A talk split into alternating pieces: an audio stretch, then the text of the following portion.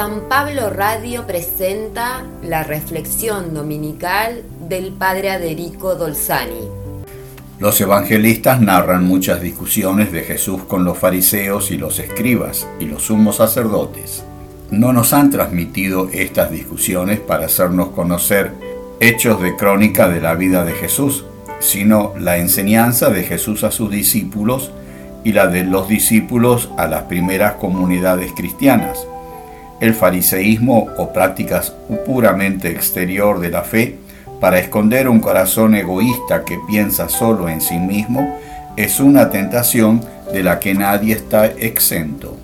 Jesús decía, los escribas y fariseos ocupan la cátedra de Moisés y se hacen llamar maestro o mi maestro. Moisés nunca tuvo una cátedra física, pero el pueblo le reconoció siempre una autoridad de enseñar y gobernar que venía de Dios, que Moisés enseñaba y gobernaba en nombre de Dios.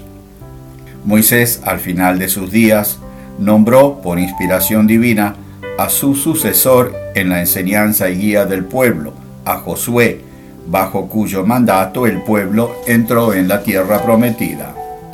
En tiempos de Jesús, los escribas y los fariseos se arrogaban esa misma autoridad y afirmaban que la habían recibido de sus mayores, y así sostenían una cadena de sucesiones de nombres y ritos que se remontaban a Josué y Moisés. Jesús se refiere a esta realidad y no a una imagen de la soberbia de estas personas. A esta pretendida autoridad correspondían ciertas costumbres que el pueblo practicaba y respetaba. Ceder a estas personas los primeros puestos en la sinagoga, en las reuniones y banquetes.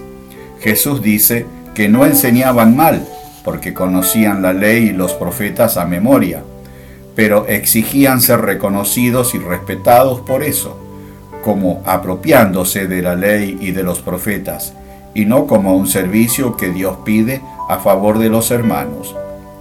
Jesús describe varias formas que los fariseos utilizaban para no pasar nunca desapercibidos.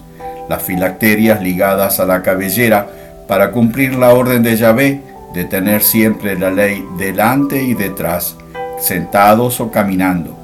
Alargaban los flecos de los vestidos. Los flecos del sumo sacerdote tenían unas campanillas para llamar la atención al caminar. Calculaban ellos los recorridos por la ciudad para que el momento de la oración, el Shema Israel, los encontrase en lugares públicos y así poder rezar públicamente. Jesús previene a sus discípulos de estas tentaciones y les recuerda que no se deben llamar o dejarse llamar maestro, porque solo Él, Dios, es el maestro. Nosotros solo tratamos de entender y transmitir fielmente lo poco que aprendimos, y cuando aceptamos la enseñanza del Maestro, esa enseñanza nos hermana a todos, creando entre nosotros nuevos vínculos, a veces más fuertes que los de la sangre misma. Si somos hermanos, tenemos un Padre común, pero ninguno puede arrogarse el título de Padre, porque Dios es el único Padre que podemos reconocer y nadie puede usar ese título con el que alabamos a Dios con la oración que Jesús nos enseñó, Padre nuestro. Tampoco debemos dejarnos llamar doctores, título que se daba a quien conocía y transmitía toda la ley y los profetas, porque el dueño, el intérprete y la fuente de la palabra de Dios es el Mesías, que nos da la gracia de recibir, escuchar y comprender su palabra. El Mesías, que no vino para ser respetado, servido y homenajeado como los escribas y fariseos, sino para servir a los hombres y liberarlos a través de su servicio. Así enseñaba Jesús a sus discípulos que quien más sirve es el más grande y que quien pretende ser servido desaparece, porque con el tiempo será despreciado por los hombres, porque se borra a sí mismo de la presencia de Dios. Que Dios te bendiga en el día del Señor.